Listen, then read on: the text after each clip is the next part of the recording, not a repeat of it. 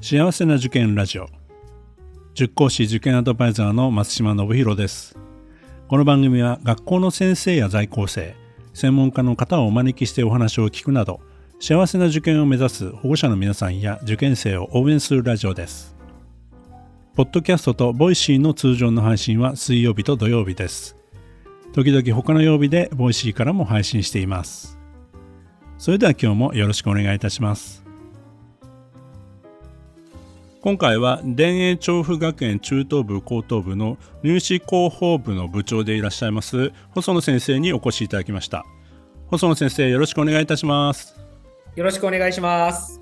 まずは先生簡単な自己紹介をお願いいたします。はい。あのはじめまして。えー、田園調布学園中等部高等部で入試広報部の部長をしております。えっ、ー、と、教科は数学を担当していて、えっ、ー、と、田園調布学園に大学を卒業してすぐ勤めて、今年で19年目になります。あの、細野と言います。今日はよろしくお願いします。はい、ありがとうございます。えー、田園調布さんには2021年の10月にご出演いただいたんですけども、まあ、その時は校長先生とか他の先生にご出演いただいたんですが今回は細野先生初めてということでぜひいろいろお話を伺っていきたいと思いますよろしくお願いいたしますはいこちらこそよろしくお願いしますではまずですねっていうかあの候補的なお話は前回のアーカイブを聞いていただければいいと思いますんで、まあ、今回は先生が先ほどお話しされたように数学の先生だということなので、入試問題のことをちょっとお伺いたいなとお伺いしたいなというふうに思ってるんですが、まあ、よくねあの中学入試の入試問題というのは学校からのメッセージだと言われますけどもまあ、田園調布さんの場合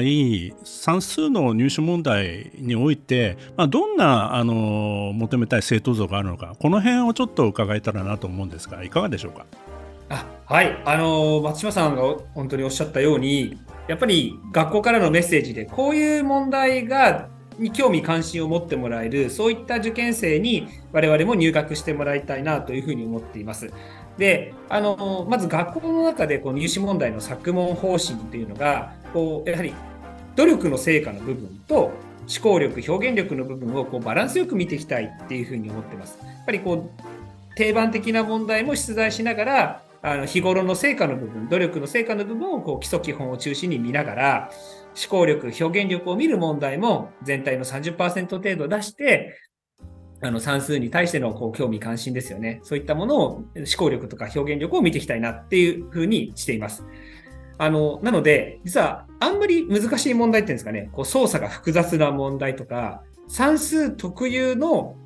あの、なんか、こう特別な解放を知ってなきゃいけない、知ってないと解けないみたいな、そういう問題はあまり出題してないので、比較的こうオーソドックスな問題が中心かなというふうに思います。はい、ありがとうございます。あの、実はね私たちはあの塾の側もあの、まあ、勉強会とかを開いて、えー、入試問題を研究させていただいたりもしてるんですが田園調布さんの入試問題もあの拝見すると非常に何て言うんですかねなんか中学入試っていうザ中学入試って問題ではなくてまああのやっぱり学校の勉強をしっかりした上でそんな延長線上にある、まあ、求めたい力っていうのがあのうまくバランスよく配置されている入試問題だなというふうにも、えー、見えるんですけどもその辺のあのところっていうのは実際あれなんですか？あのみんなでこう先生方で話し合って問題作成をされてるんですか？あそうですね、あのまあ、誰かがこう一つ問題を作るんです、まあ、素案は作るんですけども、それを、まあ、いろんな先生が見て、こう難易度調整をしたり、言葉の調整をしたりっていうことをして、やってますね。だから一人で作ってるわけじゃないので、ある程度バランスいい問題にはなってるんじゃないかなって思います。んなんか算数の入試問題っていうと特殊算とか、まあ、そういった、はい、まあ、いわゆる定番系の問題っていうかね、それをやったことないと、まあ、できないよみたいな問題っていうのも出題される学校もあるんですけど、比較的田園調査さんそういう問題少ないですよね。そうですね。ここがやっぱ結構うちはポイントで、やっぱり中学とか高校に入ってから、こういう力があれば、我々は授業の中でこう数学の力って伸ばしていけるよねっていうところを見たいなって思ってるので、その特殊算的なものも確かにあの面白い考え方ではあると思うんですけど、これは別にでも知らなくっても別にいいかなっていうのはあまり出してない傾向にあるかなって思います。それでいてある程度やっぱり差もつけられるようなこの微妙なバランス感がすごくあるんで いやーうまく作られてるなっていうかねやっぱりあのその、えーまあ、それぞれの学校にそれぞれのその対象者というかターゲットになる、まあ、生徒さん像っていうのがあると思うんですけど、まあ、そのあたりもうまくこう入試問題に反映されてるなというふうに思いますしその思考力の問題ですね。はい、この辺りっていうのもなんかこう楽しんであの解いてもらいたいようなそんな意図も感じられるんですけどそんな感じで考えられてるんですかね？あそうですね、まあ、楽しんでというよりかは、よくこれは中学入学した生徒たちがよく言う、まあ、僕らに言うんですけど、はい、あの数学ってなんで勉強しなきゃいけないんですかみたいなことをよく言われるんですよね。はいはいはい、でも、やっぱ数学って世の中の事象に結構関わってることが多くて、でもちろん算数だってなんで速さをやるのとか、なんで食塩水やるのって、やっぱりどこかに算数が隠れてるからなんですよね。うんうんはい、で、まあ、本校最後の資格5番の問題は、思考力型の問題を毎年出してるんですけども、ここには、例えば、年によっては生活に関わる、関わってる算数を題材にした問題を出したりとか、すると、あ、こんな風に算数って自分たちの身近なものに関わってるんだねって気づくことができると、また算数の面白さとかあの理科や数学の興味関心につながってくるんじゃないかなって思ってるのでそういうのをあの松島先生おっしゃったように楽しんでもらえるお嬢さんがうちには入ってもらいたいなっていうふうには思ってます。まあ、最後まで諦めずに一生懸命考えてもらいたいっていうような意図も感じられますね。あそうですね特に最後の問題はほとんどの受験生が初見の問題になると思うのでこう何が出るのかなっていうふうに最後の10分15分使ってもらいたいなって思ってます。まあ、実際のところこういう入試問題特に算数の問題で、まあ、あのうまくいかなかったけどもあの他の教科でカバーして、まあ、合格されるっていう、まあ、そういう生徒さんもあの一定数いらっしゃると思うんですけども、はい、まあ、そういう生徒さんはあの入学後のこの数学ですね先生実際に数学を教えられてると思うんですけども、はい、この辺りの相関っていうかなんかあの算数が苦手だったからずっと数学も苦手みたいなそんな風になっちゃうもんなんですかね？うんうんいや、これがですね、びっくりするぐらい僕はね、ないと思ってます。ああのー、なんですかね、むしろ算数のスペシャリストの生徒って、算数に引っ張られがちなんですよね。こう中学1年生の数学って算数でも解けることができる問題ばっかりなのであそうですね なのでなんかそのこれでできるからいいじゃんって言って数学の概念をあまりなんだろうなこう吸収しようとせずに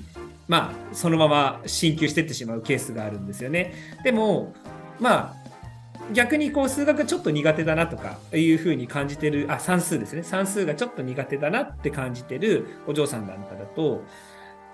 でも数学頑張ればなんとかなるんだって思えば、結構数学を頑張って吸収しようってなるんで、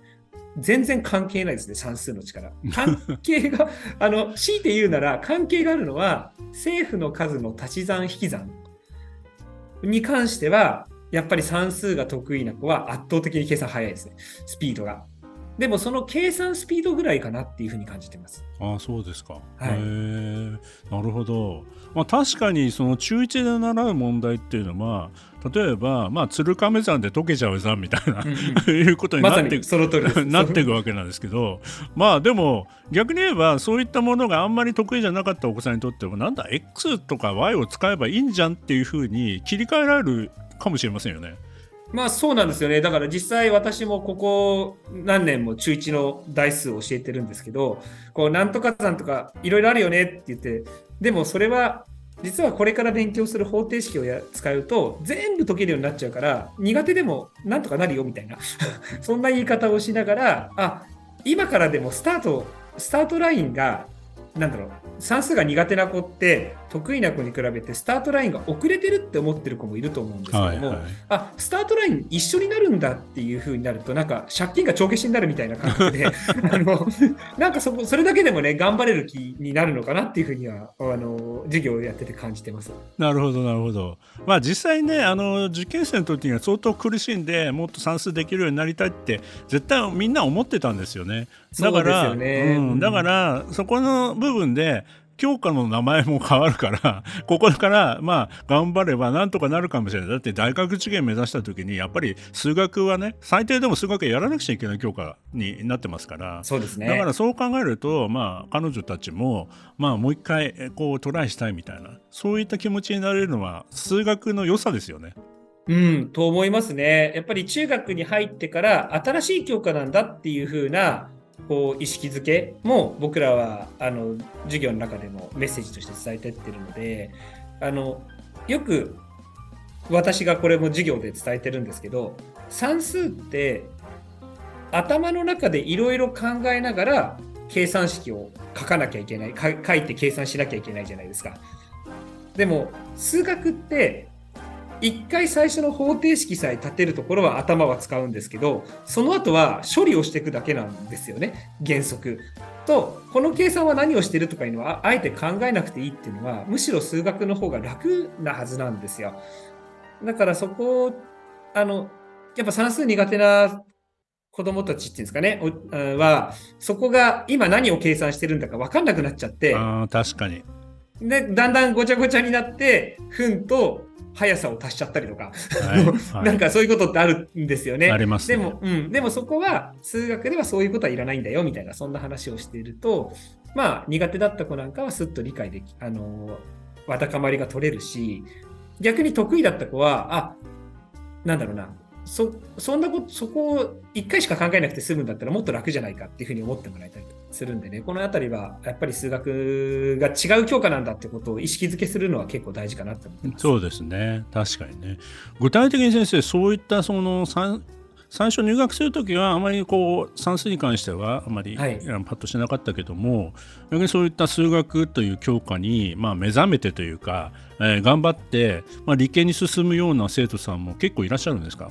あそうですね、うちは理系選択者が毎年45%ぐらいいるんですよね。多い学年だと半分近くになるんで、あのまあ、うちは偏差値50前後の学校ですけども、そういう女子校の中では比較的多い割合だと思います、理系選択は。この番組では保護者の方、受験生の皆さんからの質問や相談をお待ちしています。今日の話を聞いて良かったという方は、ぜひ登録、フォロー、いいねをお願いいたします。それでは次回も幸せな受験ラジオでお会いしましょう。